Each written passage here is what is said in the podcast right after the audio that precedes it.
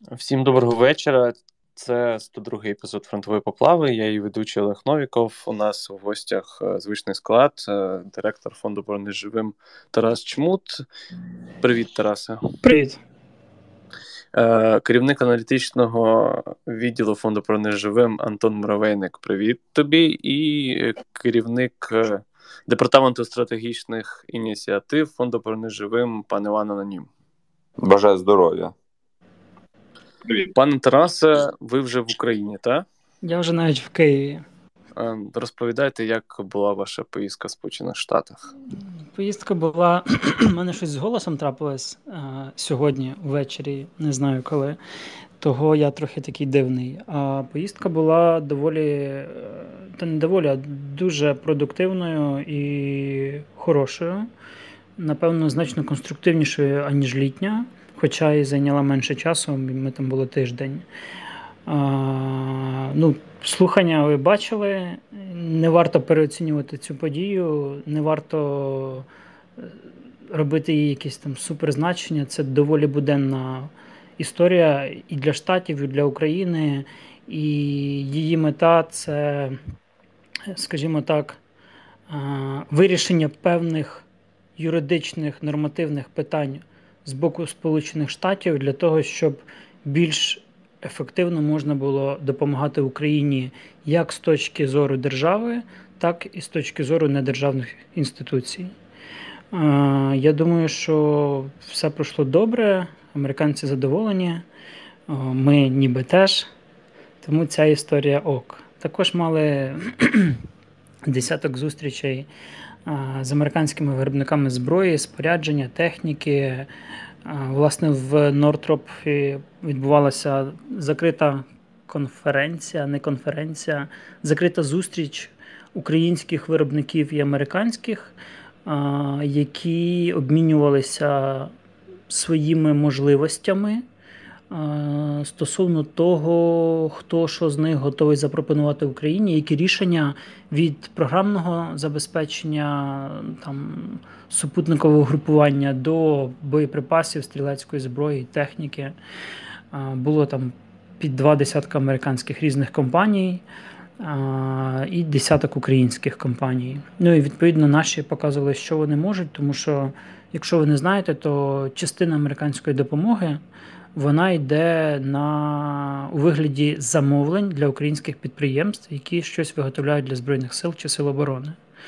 Тому ці такі розмови вони доволі е, вони мають певне практичне значення для того, щоб поєднувати наш потенціал і їхні ресурси з одного боку, а з іншого боку, і комплектуючі або якісь елементи того, що нам треба, які робляться в Штатах.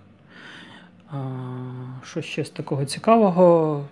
Ну, що ще? Бачив твою фотографію перед е, вивіскою Northrop Grumman. Е, Чи можеш про це щось розповісти?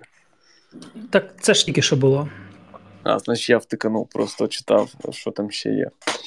Е, Хотів тоді запитати про офіс е, ПЖ в Штатах. Чи був на це взагалі час у тебе там? Так, е, да, був тут. Хочу подякувати нашому послу в Штатах вона доволі конструктивно допомогла і минулий раз, і цей раз направила там на, скажімо так, на правильний шлях. Бо ми трошечки думали і бачили то інакше, а вона нас скерувала трошечки в інший бік. І і ок, що ми зараз це зрозуміли, а не пізніше. Я думаю, найближчим часом буде інформація. Ми обов'язково вам про це повідомимо, але тільки тоді, коли вже буде конкретний результат. Загалом, ну, типу, справа рухається доволі ок. Так, тоді про роботу фонду може анонім розповісти, оскільки він був на місці. Так, да, він був за ТВО, то хай розкаже, що там, як діла е, наші. Да, Був е, наноначальником. Е, та як діла? Десь там до нас доїхало півтори тисячі радіїв.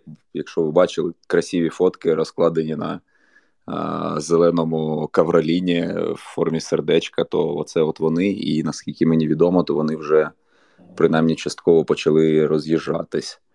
Так само частково почали роз'їжджатись е, тепловізори, які приїхали там скільки тижня-півтора-два тому. Це е, партія, яка найбільша в історії. Е, от єдиноразова партія тепловізійної техніки, там щось 900 з копійками одиниць на 3, 3 чи 3-4 мільйони євро. Тому що решта це 60 ПВСів третього покоління. А, Так, ну але в будь-якому випадку там величезна кількість е, тепловізійної техніки. А, а так, все в поточці відпрацьовують хлопці північ, відпрацьовують схід, все в штатному режимі. Ну і дві лелеки ми передали, два комплекси по два борта і по наземці. Про одну ми вже відзвітували, вона пішла в аеророзвідку Національної поліції. І ви здивуєтеся, але аеророзвідка Нацполіції одна з топових в цій країні. І і до 24 числа вони дуже активно працювали, і в них дуже великий досвід, і там дуже толкові хлопці. І після 24-го так само Нацпол продовжує працювати. Тому один один комплекс пішов їм, а інший в одну з механізованих бригад, теж яка доволі відома в цій війні. Хоча в нас, напевно, більшість бригад старих відомі в цій війні. Так, і там заїхала е, вже, мабуть, у військах четверта МТОХа, які показують себе дуже-дуже гарно з точки зору того, скільки на них витрачено коштів і скільки техніки вони відновлюють власне під час своєї роботи. А ми не писали про це ще про третю, про четверту. Ну, ще не писали. Я, здається, в сторіс щось бачив про МТОшку, але не знаю. В сторізі то перша була, то та, що пішла Сімутіну перша. Та, що зразу поїхала після передачі на південь і там працювала по Одеса, Миколаїв, Херсон. Так, тут, власне, є питання від спонсора в чаті. Е, чи тут написано, звісно, як фонд справляється з ремонтом дронів, які передаються війська? А я хочу запитати, чи взагалі ви цим займаєтесь? Йдеться про великі е, розвідувальні комплекси, а не про якісь там мавіки. Займаємося. Е, ну тут дво, давайте так Трибока історія. До 24-го ми займалися відновленням мавіків силами українських сервісних центрів, і ті борти, які вдавалося забрати, або ті, які були пошкоджені, ми ремонтували. І, умовно кажучи, там з 10 втрачених бортів. Зараз я так на око скажу, там три поверталися до строю. Ну, Втрачених це некоректно сказано, пошкоджених. Де подекуди це збиралося там з двох з трьох, десь це просто докуповувалися запасні частини, якісь просто поверталися і розбиралися теж на донорів. Зараз це наскільки величезна кількість, що ми ну, не мінімально, ми трошечки цим займалися станом на літо. Ми ще навіть публікували там гарні фото, як це все робиться, колись був пост. Чи продовжуємо ми ремонтувати, я не знаю, оскільки кількість мавіків, аутелів зараз у військах неймовірна і використовуються, втрачаються вони так само в неймовірних масштабах. Що стосується більших безпілотників, лелеки, наприклад, то на них розповсюджується сервісне обслуговування ремонт, і виробник е, дуже гарно відгукується і зазвичай там своїми коштами відновлює борти, ремонтує, дообладнує. І ті лелеки, які ми закупили в квітні, вони були найкращої топової, максимально можливої комплектації на той період часу. Зараз їх ціна значно вища. І ну, тобто нам дуже пощастило, бо ми забрали ну, там, вдвічі, напевно, дешевше, чим вони зараз коштують. І незважаючи на те, що всі терміни пройобані, вибачте за це слово, тому що комплекси мали бути поставлені до кінця серпня, але виробник забезпечує їх технічне обслуговування ремонт. Те ж саме по шарках, те саме по ПДХах, те саме, але окей, те саме по скайтону, по рейберду. Плюс-мінус подібна історія з фурією. Ми їх небагато купували, і ми купили для Азова один повноцінний комплекс, який в них був готовий. І далі докуповували, там, здається, декілька тушок, чи чи таких е, оплачували ремонт пошкоджених тушок для тих, хто на них працює. А, Може, я ще щось забув? Ніби все. Так, хотів ще повертаючись, що ти сказав про аеророзвідку у нас в поліції. Тут питають, чи вона працює на якомусь конкретному напрямку, чи вони розсереджені по всьому фронту. Я не думаю, що це має якесь значення. Вони працюють там, де потрібні, і вони працюють ну, зрозуміло офіційно в, в структурі Сил безпеки оборони на визначених ділянках, там, де є потреба. В цілому, Нацполіція, е, Нацполіція в цій війні тому числі воює, і якась кількість сотень їх людей постійно знаходяться на лінії зіткнення і виконують поставлені завдання. Тобто, це не тільки стосується поліції, яка забезпечує е, там контроль, порядок на прифронтових територіях, але й безпосередньо беруть участь в бойових діях. Е, так, власне, ще хотів запитати про шарки, про які ти згадав там буквально вчора фонд писав, що вже збирали на 6 комплексів. Чи задоволені ви взагалі темпом? Збору? Так. Е, Ну, в принципі, так, тому що ми почали в першого якогось там листопада один комплекс в тиждень, плюс-мінус. ну, Мене це влаштовує, називаємо це так. Звичайно, можна швидше, але у нас зараз доволі багато інших проєктів в роботі. І це проєкт, в якого для фонду унікальна механіка збору з кожної літри 1 гривня, і це в цьому і замисел, що він паралельно йде іншим проектам. Але загалом так, виробництво йде. Я десь місяць назад був на підприємствах, де відбувається а, збирання. А, ну, Збирання авіаційних компонентів, тому що там 50% вартості це ж шасі, командний пункт і оця вся машина, яку ми ну, ми воєнний департамент розробив. Тому все поки що по плану. І більше того, я думаю, трохи пізніше, коли нам дозволять, ми повідомимо певні апдейти по технічних характеристиках комплексу, які зараз вже доведені практичними випробуваннями, польотами застосуваннями, і ТТХ трошечки будуть кращі, чим очікувалось, без зміни вартості. Так, власне, ще в аноніма хочу запитати, е, чи там щось змінилося з е, темпом збору на блекбокси. Я бачив, там буквально там кілька днів тому лишалося щось там 43 мільйони. Е, чи вже стало краще? Стало суттєво краще, тому що тому що завтра ми закриємо цей збір, тому що вже майже зібрали. О, Це прекрасно, друзі. Та підтримуйте цей проєкт. Е, на Монобанку кидайте, або можете перераховувати на рахунок фонду і там в підпису писати, що це прямо на Blackbox. Зокрема, ми останнім своїм перерахуванням від е, фронтової поплави так зробили. І ставте лайки. До речі, на трансляції щось багато глядачів, а лайків мало. Так, тут ще є питання, можливо, до Тараса. Е, питають, власне, яка зброя є найбільш ефективною для протидії дронам з економічної точки зору? Е, дронам будь-яким? Так, тут не уточнюється. Ну, скоріш за все, артилерія зенітна, але але ну, артилерія зенітна, хай буде так. Е, також ще просять прокоментувати цю історію з е, тим, що у нас нібито є турецькі ракети і турецькі РСЗВ. Е, що значить прокоментувати? Чи є. Ну, ну чи ти є. знаєш, чи є вони да, у нас? Є. Якщо ти знаєш таку інформацію. Знаю. І якщо можеш, розповісти коротко про них.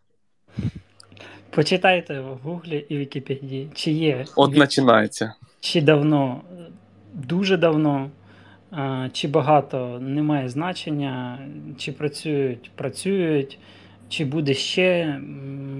Я не певен, що треба, бо ну, бо є Хаймарси, МЛРСи, і питання не в кількості пускових, а в кількості боєприпасів.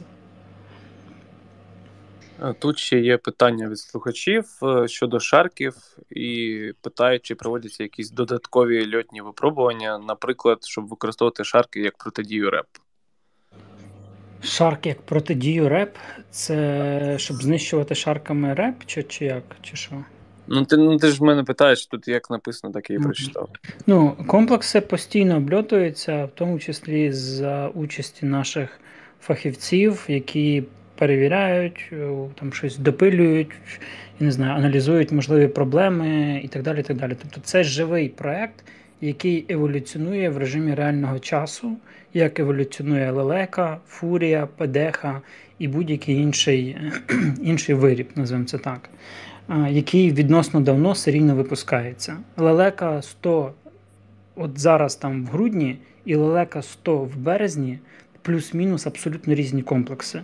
Лелека 100 в березні і лелека 100 рік назад, плюс-мінус різні комплекси. Е, лелека 100, яка була в мене в розвідзводі в 2017 році, і там позаминулорічна лелека це теж різні комплекси, хоч і називаються по одному. Так само з шарками вони постійно. Ну, це, це, це живий проект, який допилюється, хоча, звичайно, є якісь компоненти, які сталі. Тобто, якщо це система зв'язку такого то виробника, вона там найкраща в світі і коштує відповідно то тут нічого нового не буде. Ви просто їх купили і ждете, поки вони вам через там 4 місяці приїдуть. Ви їх поставите і будете літати. У вас буде ППРЧ, там стрибки, автоматичні переналаштування частот, е, там зміни і так далі. Так далі. І у вас буде плюс-мінус хороший стійкий захищений канал управління. Якщо це якісь там компоненти камер, то якщо там є матриця така, то, то ви мало що зробите. Але на програмному рівні цей продукт так само живий. Більше того, байрактари, наприклад, це так само живий продукт, який постійно в режимі там мало не реального часу продовжує змінюватись, і, умовно кажучи, ви можете там не знаю, сьогодні прийти, включити ваш пульт, а там вам приходить сповіщення, що оновіть програмне забезпечення, бо вийшов якийсь апдейт. І там уже там інтерфейс помінявся, або там карти додавались Російської Федерації, або ще щось. Ну тобто вироби, які виробляються адекватними виробниками, а не просто купуються в Китаї якісь там ігрушки, і з них скльопується щось, що впарюється ЗСУ, вони постійно е, еволюціонують. Так, тут ще власне питають про останню інфу. Я бачив теж і в інтернеті про те, що нібито по окупованому Мелітополю прилетіла від Вільхи ракета, і питають, власне, чи у нас взагалі є ще вільхи і є чим стріляти з них. Я бачив три версії: була вільха, була турецька РСЗВ і була був Хаймарс. Е, немає значення, що прилетіло. Це перше. Застосували той е, виріб, який був під рукою, і міг виконати це завдання. Чи є в нас вільха наразі е, з точки зору запасів навряд чи, тому що їх було небагато, і в лютому, о, в лютому, в березні, в квітні, все, що можна було, ми там напевно розстріляли. Чи є виробництво нової, я не знаю, не питав, тому не можу стверджувати, що немає або є. Е, якось так. Так, ще було декілька інформацій про удари по базу вагнерівців і ще по а, на авіабазі в окупованому Бердянську. Чи ну хтось там, може, начальник розвідки чув про це, чи може якось прокоментувати? А правда прикольно, коли така кількість ударів, що ми вже навіть губимося в назвах, локаціях, там кількостях, засобах, які застосовуються. До речі, от паралельно я зараз якраз відкрив телеграм, і там в типа ЗМІ окуповані в Криму пишуть, е, що в Федосі якийсь вибух був гучний. Ага, Антона, походу, виконала, і він мені якраз в WhatsApp написав. Так, ладно, тоді наступне питання. Там е, Сполучені Штати запровадили санкції проти військово-космічних сил Росії. Е, Як ти думаєш, чи взагалі ну, якось ці санкції вплинуть на повітряні сили Росії? Я не читав цього документу, але теоретично будь-який новий апдейт і будь-який додатковий тиск завжди не зайвий, і чим його більше з боку США, тим краще, бо Європа рівняється на США в своїй, політиці. Якщо Штати тиснуть, то Європа продовжує тиснути. А Штати в якійсь мірі так само рівняються на Європу. Якщо Європа продовжує тиснути, то і Штати продовжують тиснути. Тому ну, за замовченням це завжди ок. А, Так, власне, ще була така історія, здається, New York Times написали, якщо я не помиляюсь, що нібито Пентагон мовчазно схвалив е, українські удари по цілях е, в глибині Росії. Я б хотів це трохи перефразувати і запитати, чи ну взагалі Сполучені Штати якось можуть нам щось заборонити або ні стріляти по Росії, наприклад? Е, Ну, дивіться, можна. Отак взяти і заборонити, сказати, що не можна, і ми не мали б або не будемо. І дійсно таке було раніше. Е, Бо, як я вже колись говорив, для США важливо. Е, виснажуючи вдовгу Росію, не призвести в світі нову велику війну застосуванням ядерної зброї. Так як російське керівництво максимально неадекватне, то ем, західна політика по відношенню до Росії є повільною, як нам здається, хоча насправді дуже швидкою, як для світу, і дуже такою довгограючою.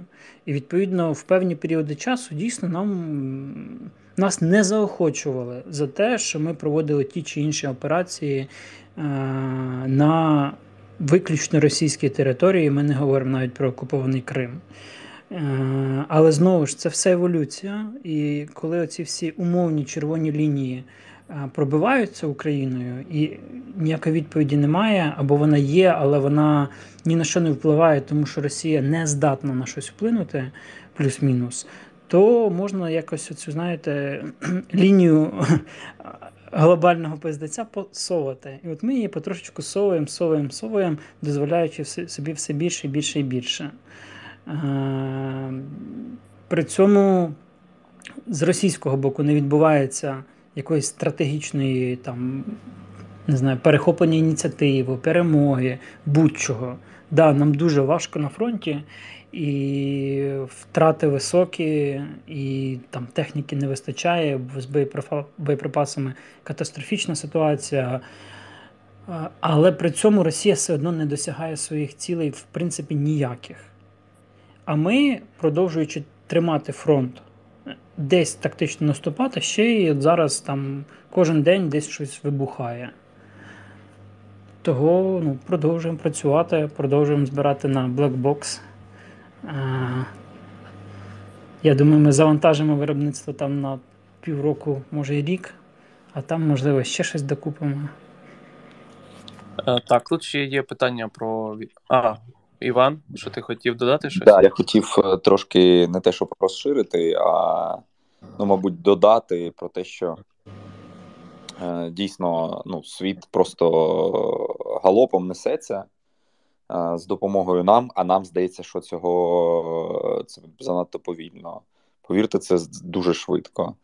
І вже можна точно говорити про те, що е, західний світ, да, Штати і Британія в першу чергу, і всі інші пацани, які за ними підтягнулись, е, вони обрали стратегію, ну, яку можна, мабуть, назвати контрольованим занепадом Росії. Власне, живіть з цим. Так, власне, тут ще є питання про військово-морські сили України, і питають, е, як е, ВМС дійшли до концепції морських дронів, і чи взагалі вони про таку концепцію думали до 24 лютого.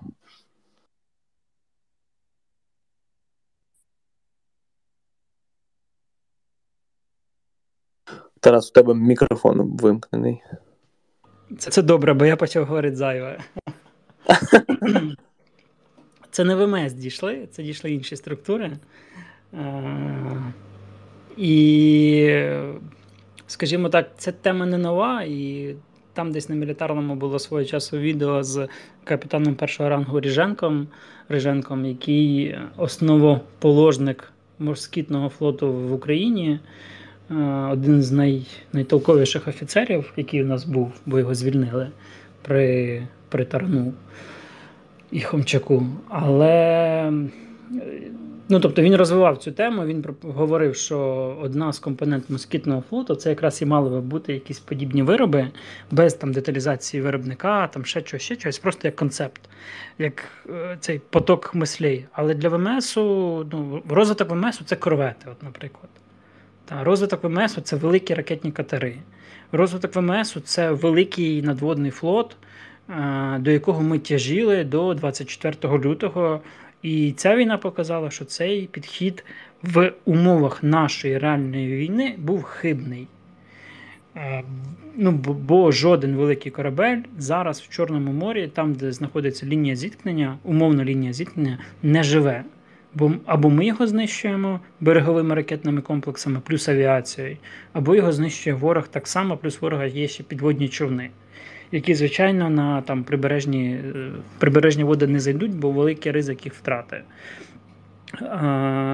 Тому зараз ВМС активно реалізовує цю концепцію, розбудовує і там United 24 ж закуп, ну як не закупив, чи планує закупити, чи там законтрактував е, доволі велику кількість цих комплексів, і це дозволить е, для війни суттєво розширити наш потенціал. Головне тепер якісно їх застосовувати, тому що ті застосування, які відбувалися, вони, е, вони успішні, але можна було б краще, якби були там певні думки певних осіб враховані. Але, звичайно, ну тобто, це це повністю змінює підходи до ведення війни на подібних закритих акваторіях і закритих морських районах. Е, так, там у пана Антона проблеми з інтернетом, але тут є питання, можливо, він, звісно, в курсі, а може е, пан Анонім е, прокоментує. Там на озброєння взяли вітчизняну автоматизовану систему управління військами дзвін. Чи можете ви щось про неї розповісти? Бо я єдине, що знаю, що там детективи НАБУ проводили розслідування щодо цієї системи. 600 мільйонів гривень розкрадених коштів за курсом 2020 року. Це дуже давньошня історія. Це, це, це та сама історія. Я пам'ятаю, що там навіть слідчі дії якісь проводились. Хто буде балакати про цю історію? А, Та ну що, я можу сказати, що я бачив дзвін один раз в наметі це при Хамчаку було. Це на рівному? Да. Ні, ні, ні, ні, не на рівному. Це було е, тут в Києві, коли розгортався ситуаційний центр е, в командуванні ТРО ще того старого в складі сухопутки. І у них там була виставка, і його. І був був наметі розгорнутий цей дзвін, там доповідь е, робили. Це вже в той час, коли частина елементу цього дзвону знаходилася в будівлі КСВ, опечатана, куди не мав ніхто доступу, тому що тут там йшла ця кримінальна справа. Ну, ти ж сам знаєш, що ця історія мутна, давньошня, і скільки на неї грошей витрачено.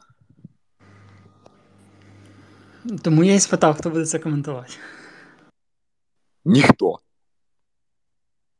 А, Нехай су коментує. А, і, і, Який там окружний апеляційний? Та не дай Боже. Так. власне. Насправді, дивіться, є декілька аля АСУ, назвемо це так, тому що це плюс-мінус різні системи для різних завдань. Е, ну, Найвідоміша це Дельта, яка, напевно, на мою думку, найуспішніша. Є там ще термінал, є там ще деякі, які використовуються. Є окремі програмні продукти, як Кропива, е, як колись була гісарта, які виконують теж певні великі або не дуже великі, там, ну, в залежності від рівня поглиблення конкретного воєнного організму в їх реалізацію. І ці всі софти, вони плюс-мінус е- різні, плюс-мінус виконують свої функції, плюс-мінус е- ну, якось реально працюють. Е- я не хочу говорити щось погане про дзвін, так само хороше. Е- колись на одній з перших зустрічей ну, таких великих публічних зустрічей з Залужним після його призначення, він сказав, що ще до війни він вже війшов в історію як, скажімо так, іншими досягненнями, але тоді він говорив, що хоче запам'ятатися як главком, який нарешті реалізував цю асу, про яку 30 років всі говорять, на яку витрачають гроші, але немає результату як такого ні в чому. Тому що була колись і калина, і там і простір десь там, я не знаю, чи чи він ще живий, і і купа інших ДКРів, на які витрачалися подекуди реально десятиліттями кошти, і які не давали нічого. От Є Оран ДПС. наприклад, теж АСУ. А є Телеграм, через який відбувається купа координації, купи військових частин ПВО. І невідомо, де більша користь в оренди, на яку витрачено десятки, можливо, сотні мільйонів гривень по старому курсу.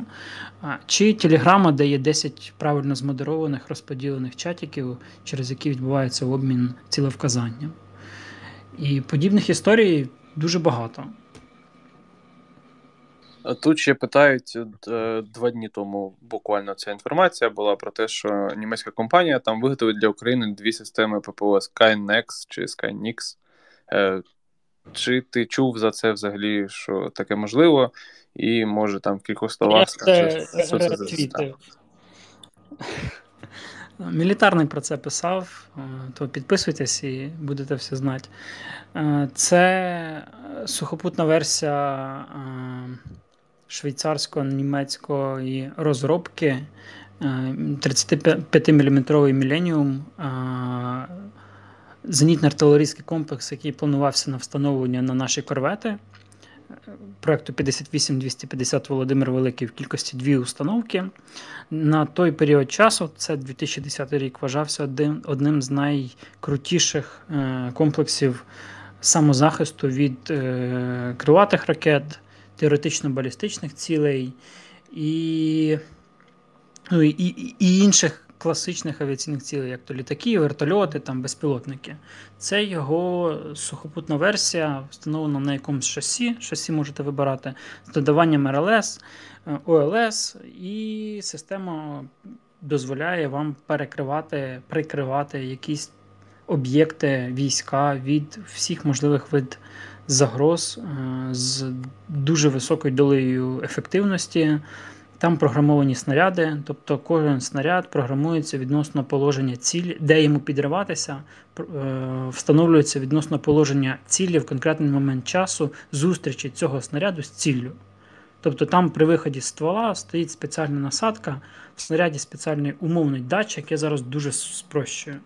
І ціль зміщується в просторі. Система керування визначає, де буде ціль знаходитися, коли снаряд буде вже біля неї, і вона програмує його на підрив там, де треба. Ем, це дозволяє там з дуже високою долею ймовірності знищувати різні типові на той і на цей період часу цілі. Коротше, дуже дорогий, хороший комплекс ПВО і ПРО. Якщо ми отримаємо дві батареї, батарея це якась кількість пускових на машинах або просто які встановлюються на ґрунт, ну як на ґрунт, на поверхню. Плюс, ймовірно, командний пункт, ймовірно, РЛС дозволяють прикрити якийсь об'єкт. Щось подібне до Сірама, але німецьке з в більшому калібрі з програмованими снарядами. В Сірамі програмованих снарядів немає. Там 20-мм снаряди, вони не програмуються. Найменші програмовані снаряди на сьогодні, здається, це 30-мм. Там 20 мм в сірамі 20-мм, але з супербронебійними е, сердечниками, я не знаю, як це перекласти, з карбіда Вольфрама, які пробивають в тому числі броньовані ракети радянських протикорабельних систем. А, а власне ще питання про Сірам, чи є якісь апдейти е, з боку Сполучених Штатів? Е, немає, і по тому, що мені говорять, то й не буде. Але як показує досвід з з Авенджерами, про які мені так само говорили півроку, що нічого не буде, то час покаже. Бо Авенджери їдуть, а там, може, колись і сірами будуть. Поки що там є тисяча причин, чого дорого, складно, не освоїм, освоїм не так, є інші рішення. І, ну, Тобто дуже багато проти, без великого бажання України отримати. Хоча Україна вже про це говорить, і це велика заслуга, в тому числі медійності цієї теми. Це про вплив, який може кожен робити з нас. Але до якогось реалізації поки що далеко з того, що мені говорили. Можливо, щось змінилося або зміниться. Так, також тут е, спонсори питають в чатіку, наскільки ускладниться використання Росії стратегічної авіації після оцих от останніх ударів і у зв'язку з передислокацією? Хороше питання. Я не знаю. Е, може, Антон би щось додав, але я не знаю. Можливо, просто буде більше часу в повітрі. Можливо, ми будемо раніше дізнаватися про те, що вони взлітають через космічну розвідку, яку нам дають союзники. А, ну, Я не знаю, але з іншого боку, давайте подумаємо, що якщо вони будуть більша кількість часу в повітрі, то це означає, що у них швидше буде втрачатися ресурс. Це означає, що буде більша кількість проблем, відмов. Відповідно, менша кількість бортів одномоментно буде боєздатною. А в росіяні так з цим були проблеми, оскільки вони не випускають серійно не Ту-22, не 95, не 160. Значна частина комплектуючих запчастин не випускаються, і їх треба канібалити з інших бортів або якось там пробувати модернізовувати, що займає час. Тому, можливо, в якоїсь там довгостроковій перспективі в якийсь момент шанс колапсу російської стратегічної авіації підвищиться. Просто за рахунок того, що їм для нанесення удару треба буде більшу кількість часу знаходитися в повітрі. Як ми знаємо, ресурс радянської техніки він не дуже великий авіаційної, тому, можливо, це буде сприяти цьому. Але це зараз на етапі таких фантазій і домислів. Не треба це завтра цитувати. А то да, можуть. Е, давайте спробуємо, можливо, е, там хвилин 20 ще на відкритий мікрофон, якщо в когось ще є питання. Диви, як ми демократизувались.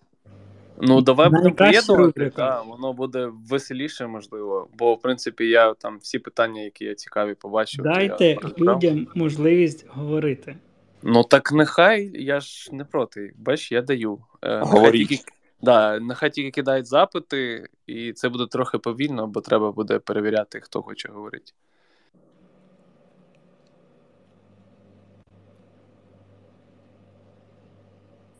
Е, Будь ласка, Степан, прошу.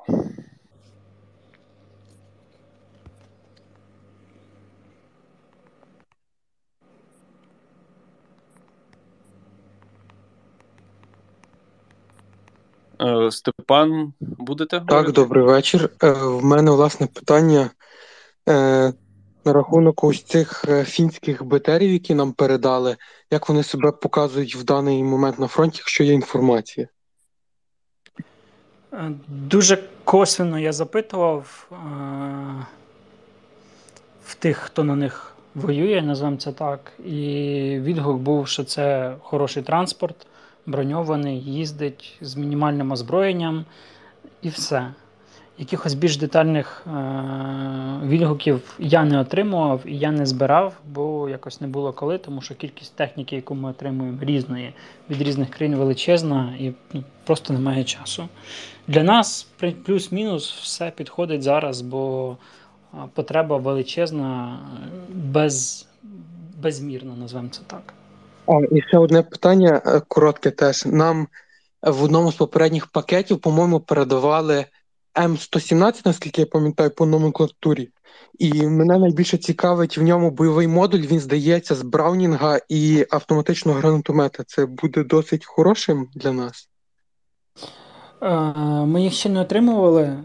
Ці БТРи, ну, БТРи, да, БТРи, хай це буде так, чи бойові машини. Ми як фонд подавали в списки того, що потрібно просити від США ще з березня. І це хороша машина е, з хорошим бронюванням, з хорошим модулем. Е, коли вони будуть не ясно поки що, але рішення поставити 40-ку, 50-ку, а зверху ще можна ставити насправді 7,62 мм кулемет, але треба буде висовуватися з цієї башні воно доволі ок для виконання якихось базових задач під вогневої підтримки піхоти. Знову ж, не зрозуміло, чи ми їх отримуємо як БТРи, тобто з, е, та версія, де передбачена можливість розміщення десанту, чи ми їх отримуємо як такі бронеавтомобілі, БРМи е, для заміни там, умовно, БРДМ других. Але 40 і 12,7 Браунінг це прям хорошо. Пан Сільвер. Доброї ночі, панство. Вопросів декілька є. Перший, е, якщо я правильно пам'ятаю, нам передавали е, вампіри, котрі начебто заточені були під е, боротьбу з дронами. Є якісь відгуки по ним, тому що їх передали і нічого не чутно. Але це вже давече було. І ще питання: чи є якісь новини по товстій ракеті? Дякую. Вампіри це ви називаєте авіаційну гідру з лазерної голови наведення? Е, Так, те, що там нам передавали, ну нібито планували передати принаймні. Ні, їх давно передавали, але їх передавали під інші цілі, не пов'язані з протидією дроном. А, Їх випробовували, вони показали себе на випробовуваннях задовільно, називаємо це так. Тема з наведенням по лазеру на, вона доволі специфічна, вимагає багатьох умов. І з одного боку, тут є там певні плюси, а з іншого боку, дуже багато мінусів. Ми їх застосовували проти наземних цілей на південному напрямку. Плюс-мінус непогано, але знову ж там дальність не дуже висока і бойова частина не дуже потужна, тому це теж накладає певні обмеження. Як систему проти безпілотників я не чув, щоб ми їх отримували. Можливо, вони будуть в нових пакетах, ну як це, в тих пакетах, які вже проплатили, але які будуть колись там потім. І тоді буде, можливо, більше інформації. По тим, які зараз отримували, ну, таке собі. Особливо ні на що не вплинуло. Андрію. Доброго вечора. Власне, давно не було цього питання. Мене люди просять запитати, чому не було булочки в конгресі і як вона там? Вона зараз Е, ходить по кімнаті, поїла, ображена на мене, що мене довго не було. От дивиться зараз на мене. Е, та і все. Чого не було в конгресі, тому що переліт займає доволі багато часу і брати її на тиждень не ок. Але якщо раптом так трапиться, що я поїду туди на довший період часу, то напевно я її заберу з собою. Е, пані Марія. Так, привіт. Чутно мене? Так. О, добре, дякую за ефір. Молодці. В мене таке запитання. От скажіть, будь ласка, з точки зору якоїсь взаємодії чи якихось якихось ефективних рішень не до зброї, чи ми еволюціонуємо якось? Бо колись е, я десь читала, що Русня теж буде вчитися, і в них буде якось покращуватися і взаємодія, і якісь рішення, і волонтерський рух. Чи можна тут щось покращити діяти якось асиметрично? Які ваші прогнози щодо цього? І мене також дійсно цікавить їх волонтерський рух, бо ми, звісно, ржемо з цих іконок, але ж якось вони отримують щось. Дякую. Їх волонтерський рух мінімальний, і він навіть на там не знаю 10% не відповідає українському при різних кількостях населення в країнах, площах, економічних можливостях. Це перше. А друге, да, росіяни змінюються, вони вчаться, вони застосовують нові підходи, вони, скажімо так, застосовують в тому числі наші рішення і по аеророзвідці, і по забезпеченню, але наша перевага в тому, що в нас є плюс-мінус величезна кількість волонтерських ініціатив, які роблять ну, там, неймовірно велику кількість роботи. І так чи інакше, але наш солдат все одно краще забезпечений, укомплектований а, і мотивований. І на фактичному полі бою це зіграє нам в плюс. Хоча з точки зору кількості бронетехніки, авіації, е, високоточного озброєння, тут росіяни там на 3-5 голів вище нас. Але через відсутність нормальних, нормального забезпечення мотивації підготовки на полі бою вони програють, плюс рівень мотивації не той, який у нас. Плюс е, ну, без, ну, не, не те, щоб безмежна, дуже велика підтримка Заходу теж ні, в якійсь мірі нівелює там наші провали по озброєнню. це постійно теж живий процес, і ну, вони вони еволюціонують, вони змінюють підходи, вони теж, е, скажімо так, вони менше цінують людей, але і для них більше втрати допустиміше, ніж для нас. Але при цьому вони дуже багато всього переймають на полі бою. І, ну, на жаль, це так. Чи вчаться росіяни? Звісно, вчаться. Так, да, я трошки продовжу. Чи вчимось ми? Е, так вчимось, але ми опинилися в тій ситуації, коли ми на голову вище, тобто ми краще фактично мали стартові позиції. Знову ж таки, безвідносно кількості озброєння, кількості людей і так далі. і так далі. Бо ми, як не як 8 років, воювали конкретно Збройні сили та інші підрозділи сил оборони та безпеки. А росіяни тільки робили вигляд, що воювали, бо ну, одна справа, як ви розумієте, воювати в умовній Сирії, де літає ту, ту е, Су-34, і його ніщо не може збити, і росіяни такі ха-ха, ми ось створили фронтовий бомбардувальник е, броньований, який взагалі абсолютно вундервафля, яка нічим не збивається. Так, звісно, вона нічим не збивається, бо її немає чим там збивати. А тут вона почала а, падати. А по волонтерству ми так само пройшли дуже хорошу школу в 2014-2015 роках. І це, власне, був нашим, ну, було нашим таким підґрунтям до того, що розгорнулося вже в кампанії 22-го року. Ну і плюс не треба забувати, що в нашому культурному коді українському є таке поняття, як толока. І феномен українського волонтерства це ніщо інше, як толока в масштабах цілої країни. Е, Олександре. Доброго вечора всім. Мене чутно? Чутно, чутно. Е, питання наступне: чи використовуються у нас е, бойові роботи на на шасі колісному або гусеничному? І чи взагалі перспективною є ця тема? Дякую. Не чув жодного реального застосування. Можливо, перспективна, але дуже в далекій перспективі. Скажімо так, я б таки не купив точно. Е, Данило. Е, добрий вечір, шановне панство. У мене питання по Кримському мосту, а саме е, пройшло більше двох місяців з ураження чи бавовни на Кримському мосту, і цікавий саме більш тактичний ефект е, цього явища, чи це ця артерія повністю пошкоджена, і росіяни вимушені е, використовувати якісь кораблики, е, чи там якісь танки ходять по ним, чи це відновилось повністю або частково. Дякую. А я не слідкував насправді, що там відбувається. Знаю, що вони ремонтують, але наскільки успішно не готовий сказати. І не певен, що з наявністю величезного сухопутного коридору в Крим якось дуже це сильно треба. Можливо, Іван щось доповнить.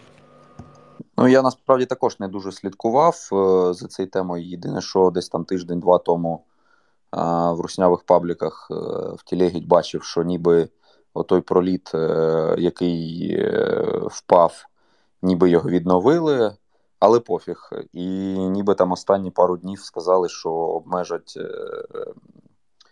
пересування автомобільного транспорту вагою понад півтори тонни, ну тобто заборонять. А так та дійсно сухопутний коридор, дорожний, залізнодорожний, плюс там же паромна переправа є з порту Крим до, до порту Кавказ її ж ніхто не відміняв. Дмитре. Доброго вечора, дякую. У мене буде пара питань. Якщо немає часу, то хоча б на перше. Пане Тарасе, ви багато разів розповідали про ракети, балістичні, криваті, дозвукові, надзвукові. Можна, будь ласка, розповісти плюси і мінуси всіх оцих трьох ракет одна від одної. І друге питання таке е, специфічне. На сторінках в інтернеті популярних українських звірів, типу Пес Патрон або е, Кіт Степан, є дуже багато іноземних е, сердобольних е, громадян, які підтримують Україну і донатять на там всі збори. І таке питання: чи не хотіли б ви використовувати пані Булочку для як ще один канал просування фонду Повернись живим на західну аудиторію, щоб теж якось розкрутити більше в соцмережах і щоб вона такою стала зіркою і на західну саме аудиторію, бо там люди іноді, мені здається, люблять тварин трошки більше, ніж людей. Дякую.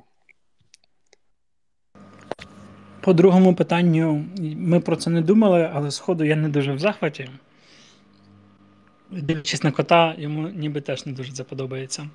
По першому питанню, знову ж я вже говорив, балістичні ракети вони дуже простою примітивною мовою, схожі на снаряд, тобто вони летять вверх і по балістичній траєкторії з великої висоти спускаються вниз. Крилаті ракети більш схожі на літак, вони запускаються різним способом, умовно, як літак, летять нижче, швидкість менша, і летять по прямій, вражаючи ціль. В кожного з виробів є свої плюси і мінуси. Дозвукову крилату ракету, тобто літак, який летить по прямій, плюс-мінус легко збити, і ми це бачимо на відео, де їх збивають гепарди, я не знаю, там ПЗРК і так далі. Їх проблема ефективно виявити вчасно, оскільки вони летять низько. За рахунок меншої швидкості вони можуть летіти нижче і виявити їх складніше. Балістичні ну, надзвукові ракети тут те саме, тільки за рахунок швидкості кількість часу на знищення менша, відповідно, їх важче збивати. Але щоб отримати надзвукову швидкість, треба мати там потужніший планер, потужніший двигун, відповідно, більша енергія на витрачається на те, щоб доставити ракету на певну відстань. Відповідно, вона може бути більшою, більше габарити легше виявити і так далі. так далі. Це така постійна історія. Балістичні ракети вони можуть бути менш точні, вони потребують в якійсь мірі більшої наукової або технологічного підходу до їх виготовлення, але при цьому вони складніші в збитті, оскільки вони піднімаються високо, падають з великою швидкістю, їх перехопити може бути складно за рахунок швидкості. В той же час, е, в той же час, якщо вони не керовані, а точніше не кориговані і летять по прямій, то їх траєкторія прогнозована. У вас є швидкість, у вас є точка і у вас є траєкторія. Ви її моделюєте і плюс-мінус знаєте, куди пускати вашу ракету-перехоплювач з теж відомою швидкістю, щоб вони зустрілись. Якщо ракети маневрують, е, так як там Іскандер або інші сучасні подібні ракети, тобто вони можуть плюс-мінус змінювати декілька разів своє положення і повертатися назад до цілі, це теж накладає певні ускладнення з точки зору перехоплення, але в той же час це суттєво ускладнює конструкцію і може погіршувати точність. Е, Є ще аеробалістичні, типу як точка, яка ніби як балістична, але на кінцевому етапі може там, змінювати своє положення в просторі для більш ефективного знищення або розсіювання касет, які в ній. Якось так, але тут можна ще багато всього говорити. Е, пан помітний інфлюенсер. Е, доброго вечора всім. Е, продовжу тему по ракетах. Дуже цікаво, чи знає Русня конкретні координати тих ракет, які летять до нас. От, умовно кажучи, вони запустили 100, з них 80 збили.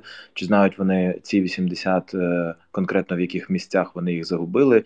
І ті 20, які долетіли, чи знають вони конкретно, які долетіли і по яких координатах? Дякую. Хороше питання, давайте подумаємо разом. Ну, ракета нічого не передає, але теоретично це ну, об'єкт в повітрі. Засобами радіолокаційної розвідки ви його бачите. Відповідно, ви можете його слідкувати за так, як ми за ними слідкуємо, так і вони за ними можуть слідкувати.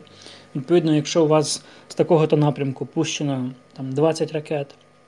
Вони летять трьома групами, із них починають там збиватися X ракет, долітати Y ракет, то, очевидно, вони знають, що якась кількість долетіла, якась кількість була знищена. Потім вже питання того, чи вони попали, чи попали вони взірвались, бо вони можуть не взірватися, чи попали, взірвались і нанесли необхідне ураження, бо це теж може бути не так. Це вже окрема задача, яка стоїть для того, щоб контролювати ефективність застосування. Але так, щоб знати, умовно, що в мене є 10 ракет по номерах, я пустив всі 10, е, там 2 збито, 3 не збито. Ну, прям там немає якоїсь системи, де ви контролюєте кожну ракету. Е, пан Вано. Доброго вечора. Дякую, що дали слово. Дякую за передачу. Е, питання, два питання є. Одне до шановних пана Тараса або пана Аноніма. Е, звучить так: дивіться, є конспірологія така, що Шойгу хочуть поміняти на Пригожина, і загалом чи вплине на хід їх поразки. Е, зміна командування і питання до шановних організаторів, коли все ж таки поплаву повернуть на подкаст-сервіси, тому що з даними умовами інтернету і, і е, електрохарчування не завжди виходить послухати це в онлайні або навіть на відео. Дякую вам. Приєднуюсь ну, до другого запитання. А а нема? А що ви всі приєднуєтесь? Е, ну, у нас є за це слово. Замін. Да, замін. Хотів сказати нащадків, але це щось. Е, Замін Путіна. Вочевидь, е, зараз е, так званий фанерний маршал, а це, е, як то кажуть, прізвисько Шойгу у військах Російської Федерації абсолютно не в пошані. Чому фанерний маршал? Тому що він ж абсолютно не військовий. Він а, якийсь там комуніст, комсомолець чи хтось то там, який 20 чи скільки років керував Міністерством надзвичайних справ, яке, в принципі, так само виявилось е, фанерним, скажімо так, піарним міністерством. Чи його замінять на когось, та хір би з ним, хай міняють, хоч Шойгу, хоч е, Герасімова. Е, питання в тому, що воювати вони не вміють, вони вміють кидатись м'ясом. А для того, щоб навчитись воювати, ну, треба вчитись. А якщо почнуть? А, Так це роки. Я думаю, що це це прям а, дуже довго. А, я нагадаю, що там, наприклад, Радянський Союз да, кидався м'ясом в Другій світовій і плюс-мінус навчився воювати, так щоб прям не сильно кидатись м'ясом. Хоча, звісно, вони це робили ого як десь там а, в районі 44-го року. І то далеко не всі оці сталінські маршали навчились. Е, Олеже, давай твоє питання і будемо завершувати. Добре, можливо, це питання вже е, якось е, десь проповзало, але я так не услідив. А, Так, по-перше, дякую фонду. Дякую тобі, Олеже, за такий крутий простір, як поплава. А питання це ми постійно бачимо новини про а, те, що Польща щось закуповує у Південної Кореї, і власне тут впливає питання закупівель МТД для нас. Чому ми не можемо е, співпрацювати з Південною Кореєю так само, як це, ну, наприклад, робить Польща, з якихось політичних причин, чи можливо ще якісь? Бо в нас немає грошей, бо ми країна банкрот, бо в нас немає грошей, і завтра їх теж не буде. Дякую. Ми купуємо величезну кількість всього, в першу чергу боєприпасів. Купу різної зброї і озброєнь. Просто ми про це не пишемо і не озвучуємо, тому ви про це не знаєте. Але при цьому всьому у нас тупо немає грошей. Так, власне, всім дякую, хто ставив питання. Е, приходьте ще. Я думаю, що ми будемо так от е, гібридно це проводити. Половина так, половина так. А можливо, просто завжди будемо давати прямий е, доступ до мікрофона. Чотири місяці боротьби дають своє. Так, все, цей. Просто ми завели ще додаткову е, рубрику, де ми просто будемо на студії звук, звукозапису записувати подкасти якісь на тему, і вони просто заміщ, замістять оцю от нашу половину. І Тим паче, що багатьом дуже сподобалось е, наш перший подкаст, який власне подкаст з Анатолієм Тере Антоном Муравейником.